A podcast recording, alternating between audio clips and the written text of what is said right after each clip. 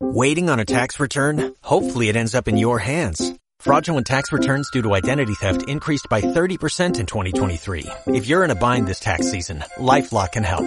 Our U.S.-based restoration specialists are experts dedicated to helping solve your identity theft issues. And all LifeLock plans are backed by the Million Dollar Protection Package. So we'll reimburse you up to the limits of your plan if you lose money due to identity theft. Help protect your information this tax season with LifeLock. Save up to 25% your first year at LifeLock.com slash aware. Bueno, hermanos, buenas tardes. Vamos a estudiar, a iniciar el capítulo 18 del Evangelio de Juan y quizá merezca la pena hacer un pequeño recuento de, de lo que venimos tratando. Es decir, eh, no hace mucho tiempo, allí por el capítulo 12, versículo 36, Jesús había, entendedme, cerrado su ministerio público cuando dice la Escritura que se fue y se ocultó de ellos. Entonces, en ese momento pasa a, a, lo que hemos venido estudiando últimamente, ese, ese ministerio privado con sus discípulos desde el capítulo 13 y hasta el 17. Es interesante que cuando Jesús se esconde de ellos, como dice la Escritura, en el 12:37 dice, pero a pesar de que había hecho tantas señales delante de ellos, no creían en él. Por, así decirlo, hace un cierre de, ministerio público y el saldo que se menciona aquí es que eh, muchos, bueno, no dice muchos, pero a manera general dice no creían en él. Interesante, a pesar de tantas señales delante de ellos, no creían en él. Ahora hemos estado estudiando en, en aquel aposento alto cómo Jesús va hablando con sus discípulos, les, da, les va preparando para el tiempo que está por venir. Eh, ellos son confrontados, vemos a, Pedro reaccionando, eh, no, no, yo, yo daré mi vida por ti, etc. Eh, son momentos críticos que hemos estudiado y, y aquí abrimos un nuevo episodio, por decirlo de alguna manera, ellos salen y sabiendo dicho Jesús estas cosas, salió con sus discípulos al otro lado del torrente de Cedrón. ¿Dónde terminaría este episodio? ¿Dónde terminaría todo esto? Terminaría con Jesús clavado en una cruz. Hace poco, 17.1,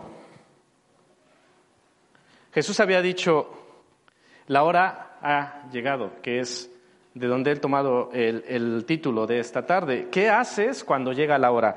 Eh, vemos en este inicio del capítulo, bueno, es el énfasis que, que le he dado, hay, hay, muchas lecciones aquí, muchos énfasis, pero el énfasis es que analicemos el comportamiento de, de ciertos personajes que vemos en el texto bíblico, cómo estaban actuando, cómo estaban accionando cuando la hora había llegado. Evidentemente, para que después también hagamos un análisis de nosotros mismos, de cómo estamos accionando o cómo estamos reaccionando ante los tiempos que vivimos y ante las necesidades actuales. Eh, vamos a principalmente a, ver a Judas, Pedro y a Jesús cómo estaban actuando en estos últimos tiempos, eh, eh, cuando el tiempo había llegado. Vamos a ver primero a Judas que está básicamente entre los versículos 2 y 9. Vamos a, vamos a ir viendo que Judas conocía el lugar. ¿Qué lugar, qué lugar estamos hablando? ¿Qué, ¿Qué, lugar conocía Judas? El huerto del Getsemaní. ¿Por qué, ¿Por qué conocía aquel lugar? Porque muchas veces había estado allí con Jesús, porque Jesús solía ir allí. Aquí vemos que Judas representa eh, a, un no creyente, pero no solo a un no creyente, sino a un no creyente que estaba cerca de los que realmente creían, de los que sí creían, pero sin creer él mismo. Cerca, pero a la vez lejos. Fijaros que, que sabemos que Jesús había estado allí con sus discípulos. ¿A quién se contaba entre sus discípulos? Al propio Judas. No había una distinción, él era parte del grupo, él estaba con, con, Jesús. Tristemente, como hemos estudiado anteriormente, este Judas no creía en Jesús y por supuesto, y mucho menos era su discípulo. Entonces, eh, ¿Qué podemos eh, aprender de esto? Él conocía el lugar, conocía a Jesús en el sentido de conocerle, no, no, no de comunión y de cercanía y de creer en Él, pero conocía, andaba con Él. Eh, conocer, por supuesto, que es muy bueno. No podemos decir que conocer sea malo, conocer es bueno. Pero una pregunta interesante es, ¿qué hacemos con aquello que conocemos? Judas, ¿qué hacía con aquello que conocía? Judas, ¿qué hacía con aquello que había visto? Los milagros, las palabras de Jesús, la oración de Jesús. Bueno, que en ese momento eh, Judas ya no estaba allí. Pero, pero, ¿qué hacía con esto que conocía a Judas? Conocía mucho. Con todo, con todo lo que conocía, con todo lo que sabía, fijaros cómo le describe este texto. Se le describe a Judas, y se menciona un par de veces en estos 14 versículos, Judas el que le entregaba. Así se le, se le etiqueta a Judas en estos versículos, versículos 2 y versículo a 5 y, eh, y versículo 5. Yo, en base a esto, quiero que pensemos en nosotros. De acuerdo a las acciones de Judas, cuando la hora llegó, las acciones de Judas hace que se le describan como quién? Como el que le entregaba. Llegó la hora y ante las circunstancias que venían, Judas actúa como el que le entregaba. Y yo quiero que pensemos, eh, de acuerdo a las circunstancias, a los tiempos, ¿cómo de acuerdo a nuestras acciones, ¿cómo se nos describiría a nosotros? Pensemos. Judas era el que le entregaba. Si tuviese que hacerse algo sobre nosotros, ¿qué diría? ¿El que siempre oraba? ¿El que siempre abría su boca para bendecir a otros? ¿O cómo se te describiría? Pensemos. ¿Cómo se nos describiría de acuerdo a las acciones? Porque Judas, de acuerdo a sus acciones, se le describe como el que le entregaba. Eh, es muy fuerte, perdón, no he puesto el tiempo, así que corre de cero, lo siento. Llevo dos minutos, ¿no? Sí, sí. No sé, no sé cuánto tiempo llevo, lo siento. Eh, eh, a mí me parece increíble, la verdad, debo decirlo, el segundo punto, versículo 3, que Judas fue armado. ¿No os parece fuerte? Porque ¿a quién, ¿a quién iba a buscar Judas? Con los que había estado, a su maestro, entre comillas, porque no era su maestro en realidad, no creía en él. Pero va armado, y no solo va armado, sino dice el texto que Judas, pues, tomando una compañía de soldados y alguaciles de los principales sacerdotes y de los fariseos, fue allí con linternas y antorchas y con armas. Es interesante también que, eh, como hemos leído, dice que una compañía, el término es espeira. Una espeira, los que saben dicen que es la décima parte de una legión. Una espeira era la décima parte de una legión, aproximadamente unos 600 soldados. Evidentemente, en este pasaje no sabemos si, el término es utilizado en su estricto significado, que es decir, era, era una espeira con 600 soldados aproximadamente, pero lo que sí podemos eh, tener claro es que eran demasiados hombres. Eran soldados romanos entrenados que iban a arrestar a un pequeño grupo de hombres civiles. Es decir, no iban a enfrentar a un ejército, no iban a, enfrentar a, nadie peligroso, iban simplemente por un pequeño grupo de hombres.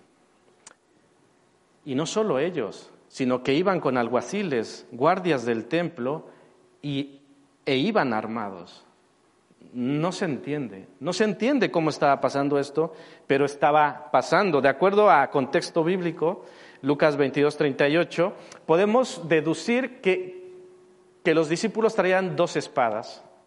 Lucas 22, 38, cuando le dicen, he aquí dos espadas, ¿Quieres, ¿qué quieres que hagamos? Y sabemos que una la tenía quién? Pedro. sabemos que Pedro tenía una de esas espadas. Pero pensemos, no quiero hablar de números exactos, pero sí tenemos un aproximado. Seguramente había allí más de 500 hombres, de acuerdo al término que se nos dice de compañía. Pero si no son 500, 400 o 300 o 200, ¿cómo te enfrentas con dos espadas a 200, 300 o 400 hombres armados, entrenados? ¿Tiene sentido? Así que también esto me lleva a pensar, eh, ¿qué tenía en mente Judas? ¿Por qué iba armado hasta los dientes? ¿Por qué llevaba tanta gente? ¿Qué temía? ¿Temía que Jesús hiciese un gran milagro?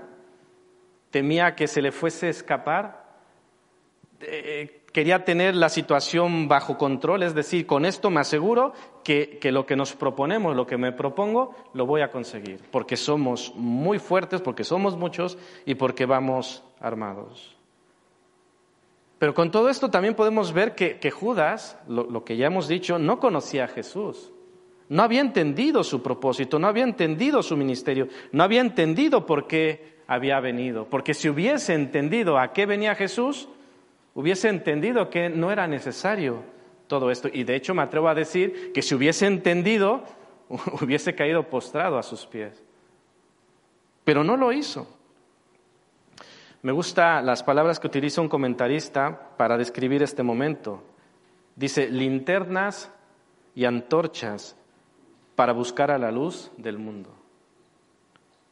Dice, espadas y porras para someter al príncipe de paz y ataron a aquel que había venido al mundo a traer libertad. Ironía, ironía pura. Jesús, la luz del mundo, y vienen a Él con antorchas y linternas.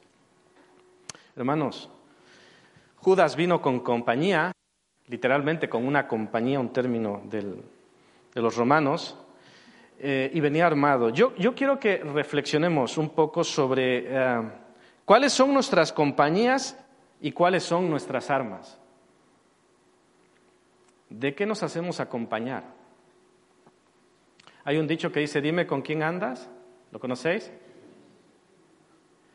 Esto que nos haga reflexionar, ¿quiénes, cuáles son nuestras compañías? ¿Cuáles son nuestras armas? ¿Qué es lo que nos mueve? ¿Nos sentimos cómodos con compañía del mundo? Nos sentimos bien con la compañía del mundo y no quiero que malinterpretéis, yo no estoy diciendo que, nos aislemos y que, no hablemos con el mundo, yo no estoy diciendo esto, sino que estoy diciendo, si, si en un momento, en un lugar donde hay carnalidad, donde hay pecado y donde no hay algo que esté edificando y que sea para la gloria de Dios, si ahí nos sentimos cómodos. Porque eh, si tal es el caso, solo veo dos cosas, o que yo mismo soy del mundo,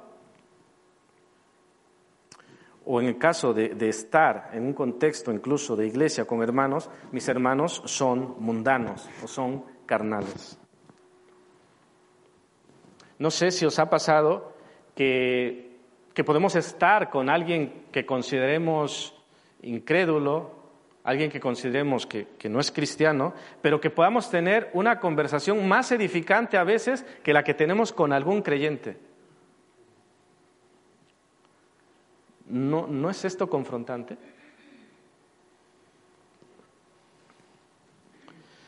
Bueno, vayamos al punto C de lo que estaba haciendo Judas. No perdamos de vista cómo reaccionamos cuando el momento llega. Cuando el momento llega, Judas fue a buscar a Jesús con una compañía y armado. Pero también antes había hecho arreglos para entregar a Jesús. Eh, he hecho uso de, un evangelio que es paralelo. Este, este, pasaje se encuentra, si no me equivoco, en, los cuatro evangelios. Así que podemos sacar datos del mismo hecho con los cuatro enfoques distintos. Dice Mateo 26, 48 al 49, mientras todavía hablaba, vino Judas, uno de los doce, y con él mucha gente con espadas y palos, de parte de los principales sacerdotes y de los ancianos del pueblo dijo, y, el que le entregaba, fijaros otra vez el título, ¿a, quién se refiere con el que le entregaba? Lo hemos visto en Juan, a, Judas. El que, el que le entregaba les había dado señal diciendo, al que yo besare, ese es, prendedle.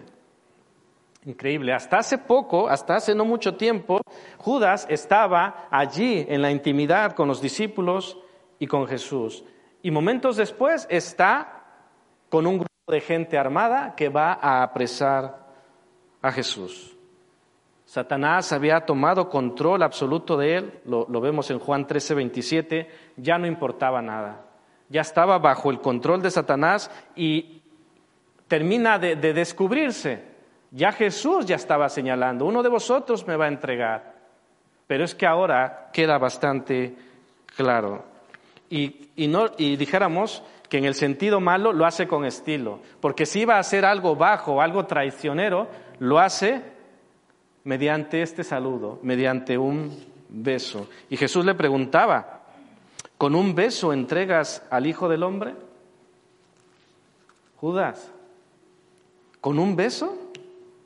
Eh, en esos días un beso era señal de afecto y devoción. Y no solo eso, sino que Judas dijo, salve, maestro, y le besó, como dice Mateo 26, 49. Voy a hacer una pregunta confrontante. Es una expresión que conocemos. ¿Conocemos la expresión el beso de Judas? Sí, ¿no? Suena. ¿Cuántos hemos dado el beso de Judas?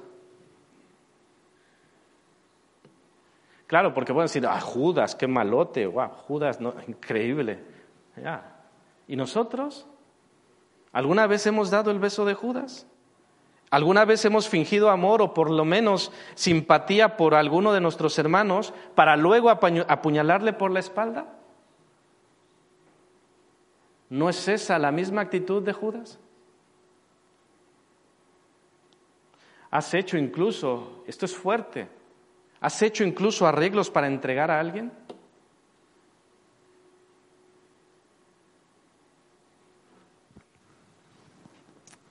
¿Esto se escucha aún en la iglesia?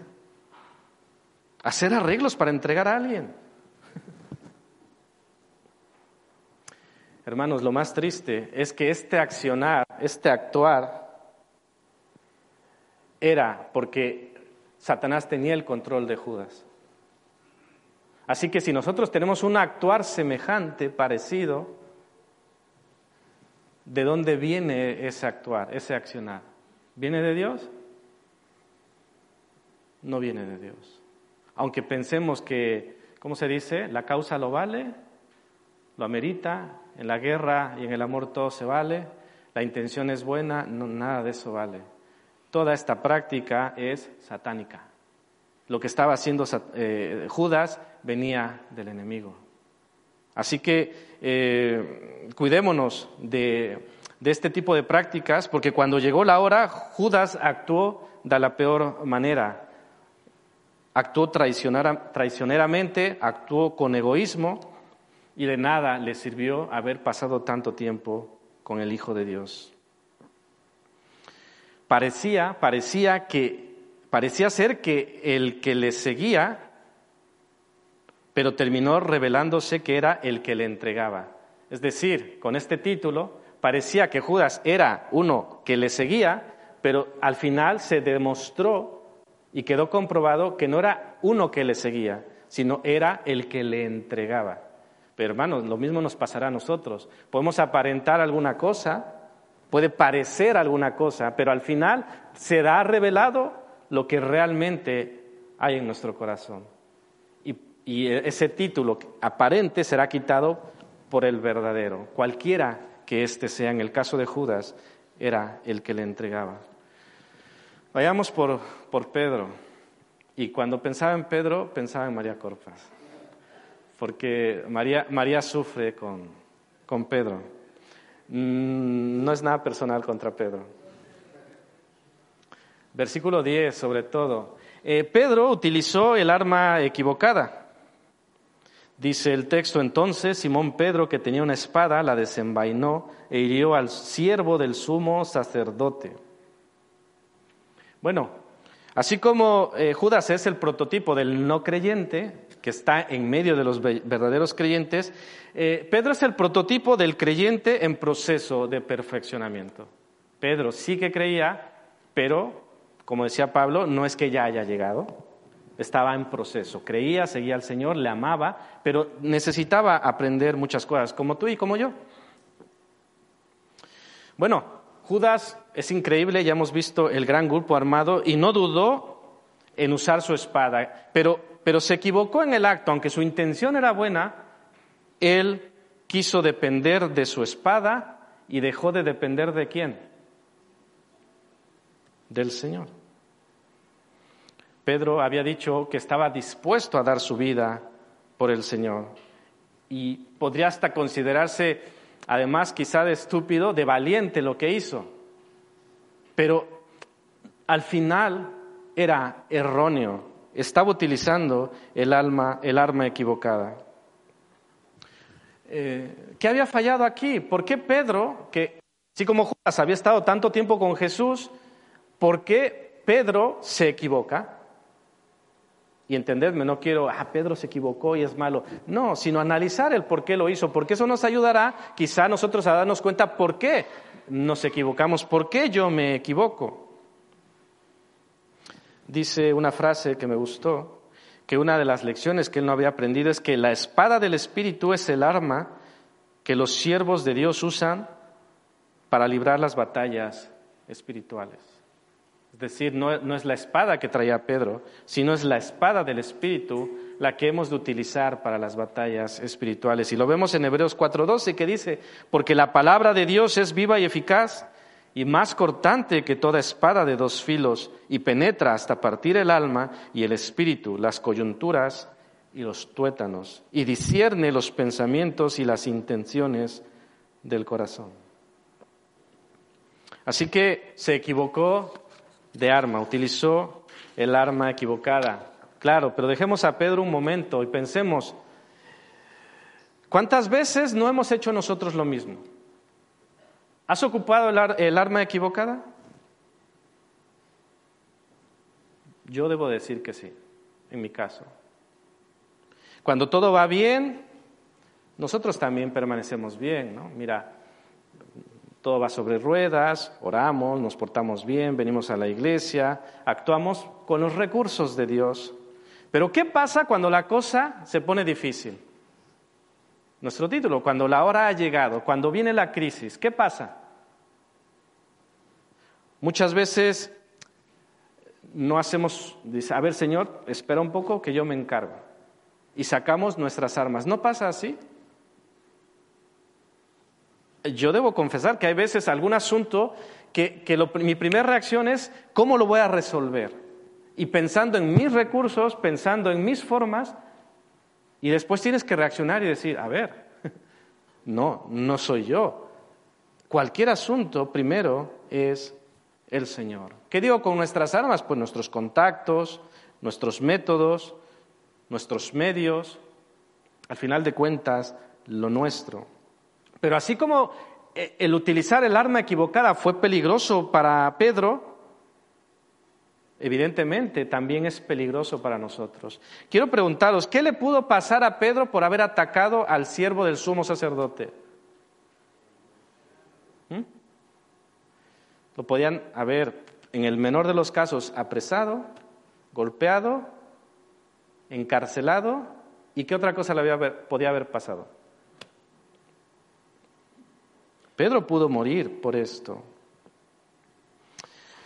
Hermanos, ¿cuántas veces nos hemos metido en problemas por hacer las cosas a nuestra manera y no a la de Dios? ¿Os suena? A mí sí. Dios tiene una manera, Dios tiene un tiempo, Dios tiene un propósito y nosotros queremos ayudar a Dios, ¿verdad? y terminamos metiendo la pata equivocándonos, como, como le pasó a Pedro. Pedro también es cierto, inciso B, que no recordó que esto debía pasar, porque Mateo nos cuenta hasta tres veces Tenéis ahí las citas, 16, 21, 17, 22 y 23, 20, 17 al 19. Yo os leo el primero que dice, 16, 21. Desde entonces comenzó Jesús a declarar a sus discípulos que le era necesario ir a Jerusalén y padecer mucho de los ancianos, de los principales sacerdotes y de los escribas y ser muerto y resucitar al tercer día. Es decir, Pedro, si hubiese puesto atención, debería haber entendido y sabido que esto iba a pasar. Porque Jesús lo había anunciado. Vamos a Jerusalén y en Jerusalén me pasará esto. No juzgo a Pedro en el sentido de que la situación era extrema y que al final de cuentas reaccionó de una manera. Pero eso no quita que así como se equivocó al sacar el arma, también hemos de reconocer que él debía haber entendido esto. Fijaros lo que dice un comentarista en este sentido sobre este Pedro de este periodo. Pedro le discutió a Jesús cuando le dijo que le negaría. Pedro se había quedado dormido cuando debería haber estado orando. Y Pedro habló cuando debería haber estado escuchando. Es decir, Pedro estaba distraído no había entendido ni captado el mensaje de Jesús. Pero una vez más, ¿cuántas veces nos pasa lo mismo? No captamos, no entendemos, no estamos atentos al mensaje de Dios. ¿Cuál es el mensaje de Dios? Muchas veces hablamos de la voluntad de Dios para nuestras vidas y a veces el Señor nos lo está poniendo allí y nosotros estamos distraídos por, por diferentes cosas, generalmente por el mundo, por intereses propios, por nuestras prioridades, por nuestra agenda desconocemos y olvidamos las escrituras y terminamos sin saber discernir los tiempos o las circunstancias.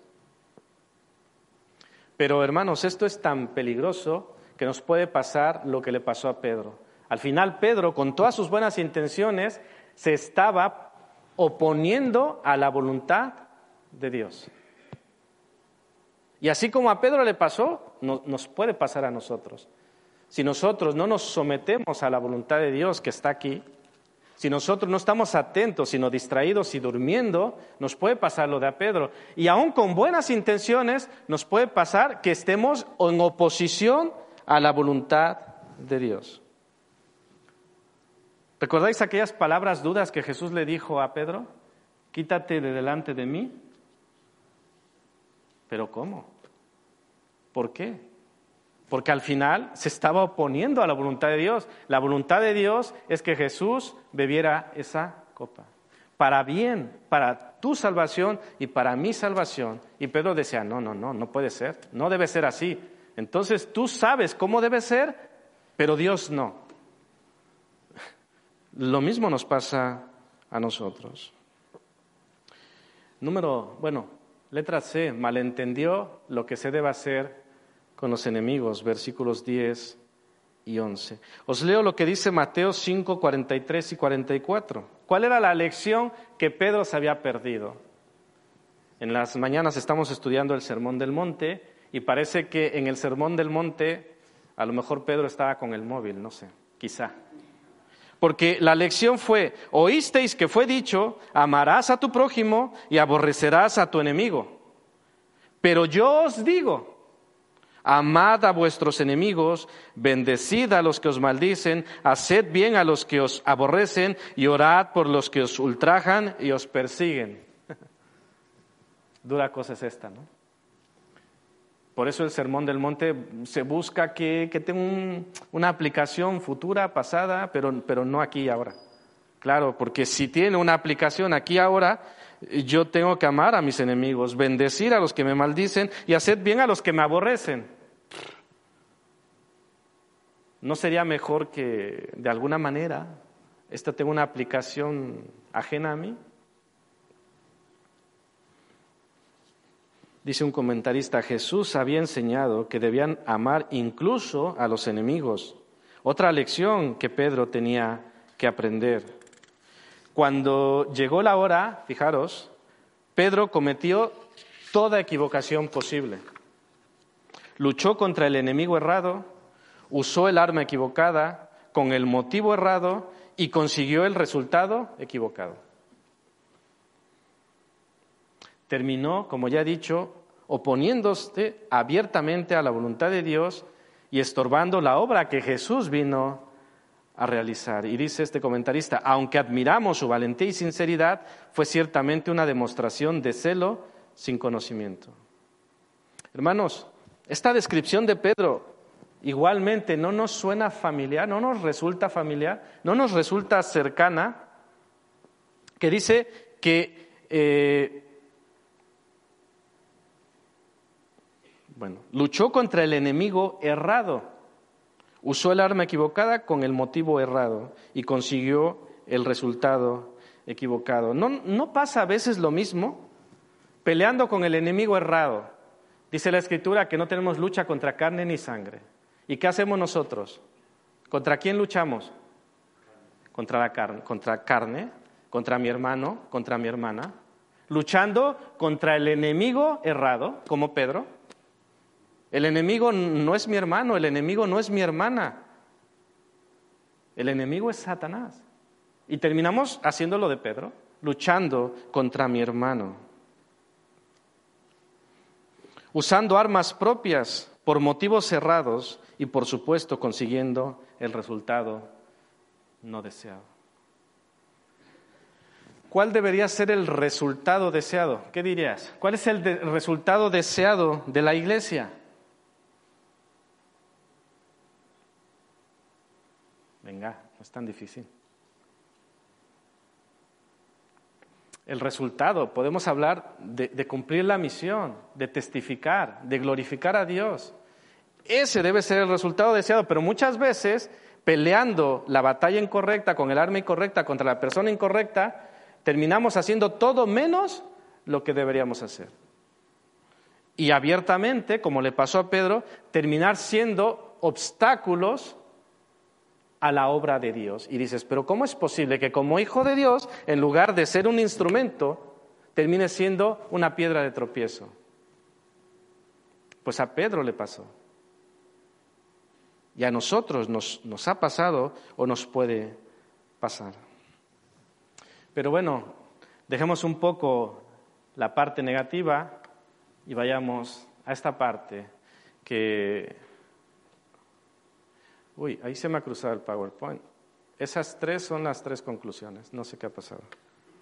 Bueno, eh, el A debería ser estaba en control de la situación. Jesús estaba en control de la situación el B es cuidó de los suyos y el C es se, sometió voluntariamente. Así que eh, esas tres van, van, al final. No sé si en las conclusiones está... Uy, ¿qué ha pasado? No sé, alguien me está saboteando. Bueno, no pasa nada, yo voy mencionando. Eh, Así como hemos dicho, el, prototipo de Judas y de Pedro, evidentemente Jesús es el modelo a seguir, el modelo por excelencia a seguir y la meta a la cual somos llamados. Eh, Efesios 4:13 nos llama de llegar a la estatura de Cristo. Así que veamos primeramente Jesús, cuando llegó la hora, cuando la cosa se puso dura, Jesús estaba en control de la situación, versículos 4 al 6 dice el texto que Jesús sabía lo que venía y sin embargo se presentó a la cita, no, no perdió el control, sino que fue allí donde sabía que le podían encontrar. No se escondió, sino que él sabía que llegarían a por él. Y es que además eh, nos demuestra e, esa, ese control que tenía, porque cuando ellos preguntaron, bueno, les dice, ¿a quién buscáis? Y ellos dicen, a Jesús Nazareno. ¿Y qué dijo Jesús? Yo soy. ¿Y qué pasó cuando él dijo estas palabras? Cayeron, retrocedieron y cayeron a tierra, dice el versículo 6. Hay varias explicaciones a esto de qué es lo que realmente pasó. Algunos dicen que, hombre, a ver, ante tantos hombres y que Jesús haya mostrado este temple, esta personalidad, pues les hizo, les impactó.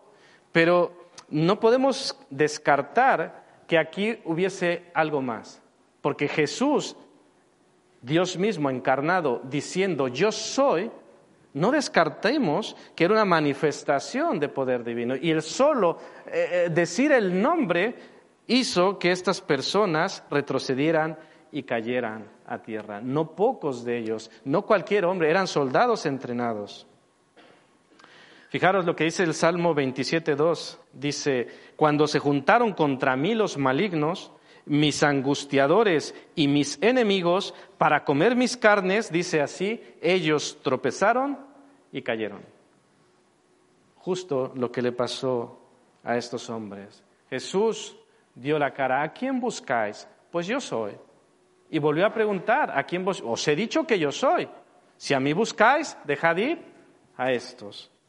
Que es la siguiente parte, cuidó de los suyos, versículos 7 al 9 y versículo 11. Pues si a mí buscáis, dejad ir a estos. Pero es interesante que no solo cuidó de, de los suyos, sino a ver si lo pilláis. ¿A quién más cuidó en esa situación extrema? A Malco, claro. Interesante. Él había hablado de amar a tus enemigos y cuando llegó la hora, ¿qué demostró? ¿A qué iba Malco? Iba a apresarlo. Y si era necesario, a machacarlo. Y Jesús dijo, esta es la oportunidad, qué bueno que te han cortado la oreja, ojalá y te corten la otra. No, demostró que lo que enseñaba lo hacía. Cuidó de los suyos, dio la cara por los suyos, pero además tuvo un acto de misericordia para aquel siervo del sumo sacerdote. Pero en el mismo acto, y como hemos dicho, estaba protegiendo a los suyos. Es decir, ya, hemos mencionado que esta acción le podía traer serias consecuencias a Pedro. Y cuando Jesús interviene de esta manera milagrosa y puede considerarse e, e, ese milagro vistoso, el último de su ministerio, hace que las consecuencias posibles que podían venir para Pedro se, dispersen. Es decir, eh, todos estaban impactados y se olvidaron quizá de la acción a Pedro, de, la acción que había cometido Pedro. Así que, eh, en resumen, Jesús cuidó del enemigo y cuidó de los suyos. Esto es, maravilloso porque así como cuidó de Malco, dice Romanos 5.8 que más Dios muestra su amor para con nosotros en que qué? En que siendo aún pecadores, Cristo murió por nosotros. Lo de Malco pasó contigo y conmigo. Siendo enemigos, siendo pecadores, Cristo murió por ti y por mí. Así que si ha tenido cuidado de Malco siendo enemigo, si ha cuidado de nosotros, nos ha amado y ha muerto por cada uno de nosotros siendo pecadores, ¿cuánto más siendo hijos? Cuidará y cuida de nosotros. Fijaros el cambio, es decir, cómo reaccionó Judas, cómo reaccionó Pedro y cómo reaccionó Jesús. Y en medio de tal crisis, punto C, se sometió voluntariamente al Padre. Pedro se oponía, Judas se oponía, casi todo mundo se oponía, pero Jesús se sometía obedientemente a la voluntad del Padre. Y no era sencillo porque de por medio había sufrimiento, había dolor, había vergüenza, había humillación y había muerte. No podemos decir que era cualquier cosa, era algo muy duro. Pero él se humilló y se sometió a la voluntad de Dios. Dio la cara. ¿A quién buscáis? Yo soy. ¿Qué quiere decir esto? Que, Jesús se, resignó, que Jesús dijo, bueno, pues ya está.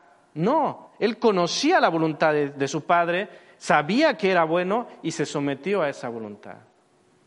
Aunque le implicaba la muerte, le implicaba sufrimiento, le implicaba dolor, pero él comprendió y en ese amor por ti y por mí dijo, adelante, afirmó su rostro y caminó hacia adelante, sabiendo que lo que venía era dolor y humillación. Sabemos, y lo dicen los evangelios, que Jesús podía orar a su Padre en ese momento, cuando le está hablando a Pedro, le dice, ¿qué no sabes que yo puedo orar a mi Padre y qué me puede dar?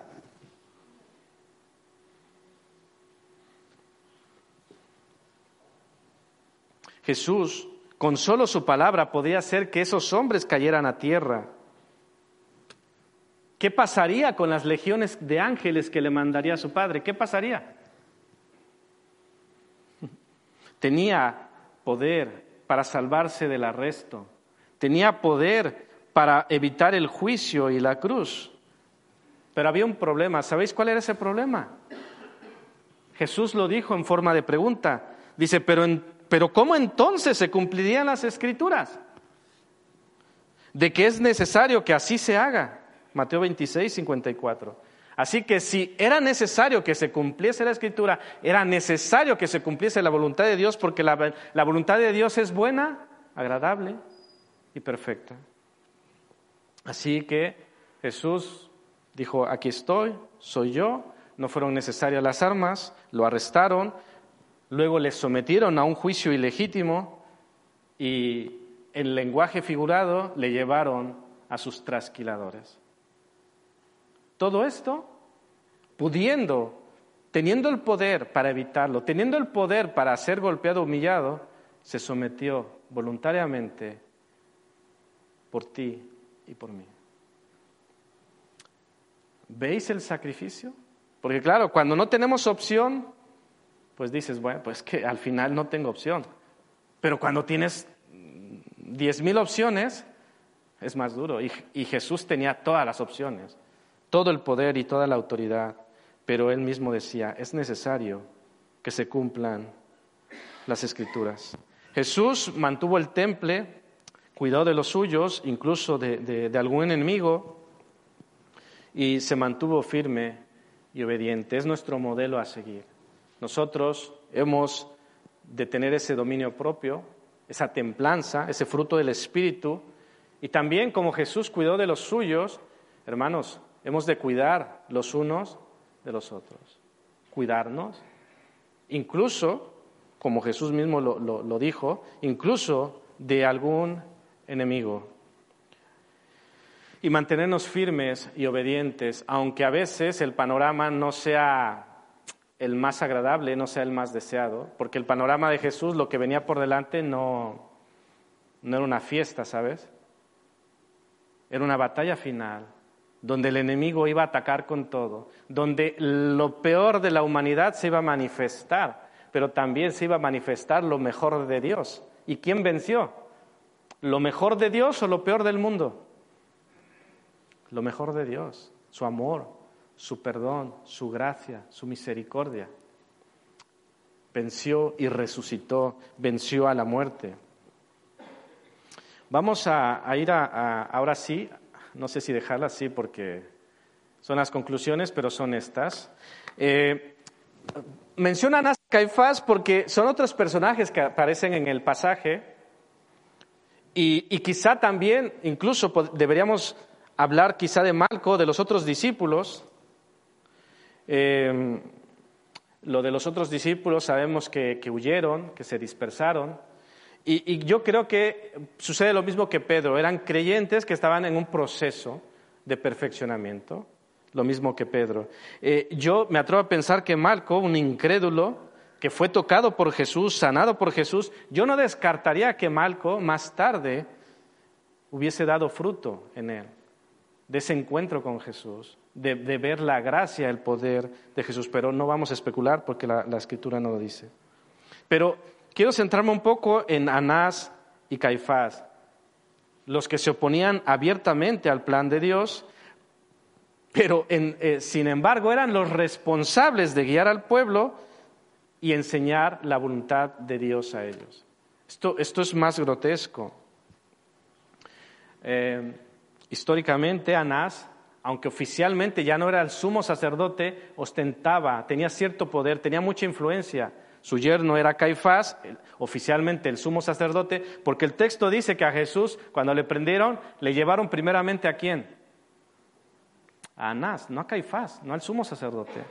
Pero no vamos a entrar en esto mucho. Lo que quiero decir es que Anás se había perpetuado en el poder y, toda su familia pasaba en el sumo sacerdocio y sabemos que ellos hacían negocio con los sacrificios. ¿Recordáis cuando Jesús echa a aquella gente porque estaba lucrando, Pues ellos habían hecho mucho dinero. ¿Y Jesús qué significaba para sus intereses? ¿Qué significaba? No, no me conviene. Pero es interesante que, que ellos ya no les importaba quiénes eran, qué rol tenían y hacia dónde tenían que ver a la gente. A ellos les interesaba su dinero, sus beneficios y, si tenían que cargarse al mismo Hijo de Dios, pues el precio lo valía. Hermanos, ¿será que esto pueda pasarnos? Porque claro, cuando lo vemos hacia Anás y Caifás, pues sí, sacamos el dedo acusador y malos, malos, malotes. Pero hermano, ¿nos puede pasar esto a nosotros?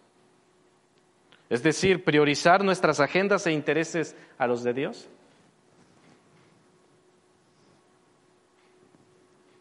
Eh, eh, haciéndolo simple, es lo que hacían Anás y Caifás. Entonces, si nosotros priorizamos nuestra agenda y nuestros intereses antes que los de Dios, estamos actuando igual que ellos. Hay algo que me interesa, veo un beneficio y es prioritario antes que la voluntad de Dios. Ellos se peleaban por una posición en el, templo. ¿Esto puede pasar? ¿Lo que pasaba en aquel tiempo puede pasar hoy? Yo os cuento un relato, no muy lejano, que, me enteré hace algún tiempo. Supe de un líder de alabanza. Nada que ver, Javi. Ah, claro, no, Javi no. Ni, aquí, no fue aquí en este, no fue en este país. Pero supe de un líder de alabanza que de pronto tuvo el llamado pastoral. De pronto, sintió el llamado pastoral y se llevó tras sí media iglesia. Bueno, quería un, rol, un papel que según su entender venía de Dios, pero pareciera que por el accionar no era así.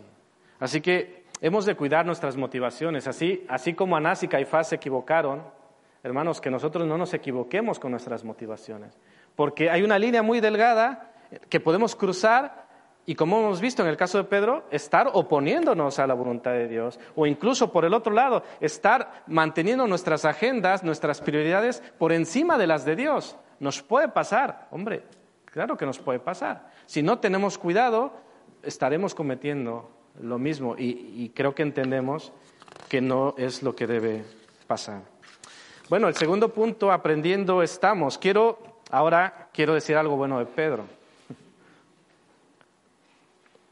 Porque hubo un antes y un después. Es decir, Pedro no se quedó allí, hundido. Hubo un antes y después.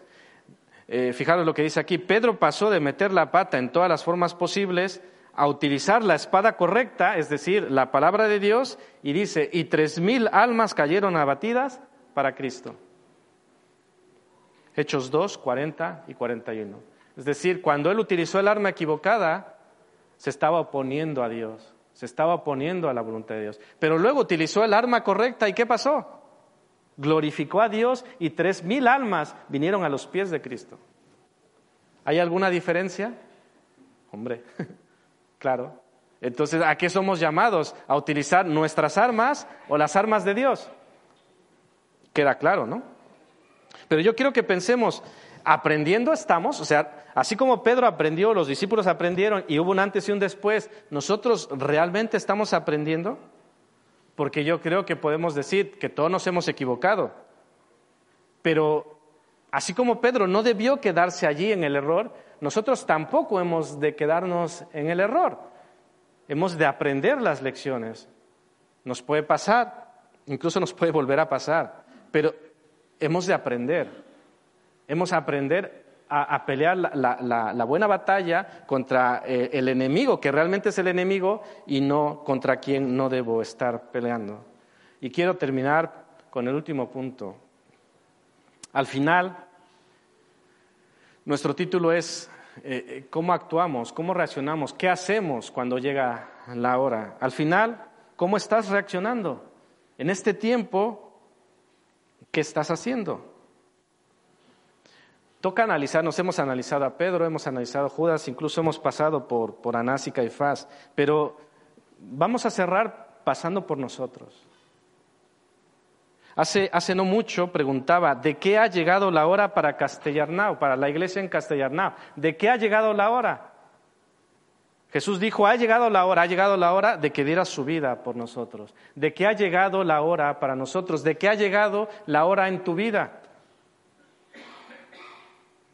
¿De qué ha llegado la hora en tu matrimonio? ¿De qué ha llegado la hora para tus hijos, de que ha llegado la, hora para tu ministerio, de que ha llegado, ha llegado la hora de que des el sí al Señor, ha llegado la hora de que te arrepientas, ha llegado la hora de que te entregues, ha llegado la hora de que eso que tienes escondido, eh, así como quien era Rebeca, ¿no? Tenía un idolillo eh, eh, escondido. ¿Es la hora de que entreguemos ese idolillo? ¿Ha llegado la hora? ¿Cuál es nuestra reacción? De qué ha llegado la hora y cómo vamos a reaccionar. Quizá no estemos en un tiempo de crisis en el sentido que tengamos aquí un grupo de, gente armada afuera. Hoy no, pero quizá en algún tiempo sí. Pero no esperemos hasta ese momento de que ha llegado la hora. ¿Será que ha llegado la hora de que hagamos lo que el Señor nos dijo que ya hiciésemos? Pedro, perdón, Judas era el que le entregaba, Pedro era el que metía la pata, era. ¿Y nosotros? ¿Y tú? ¿Cómo, cómo nos etiquetamos?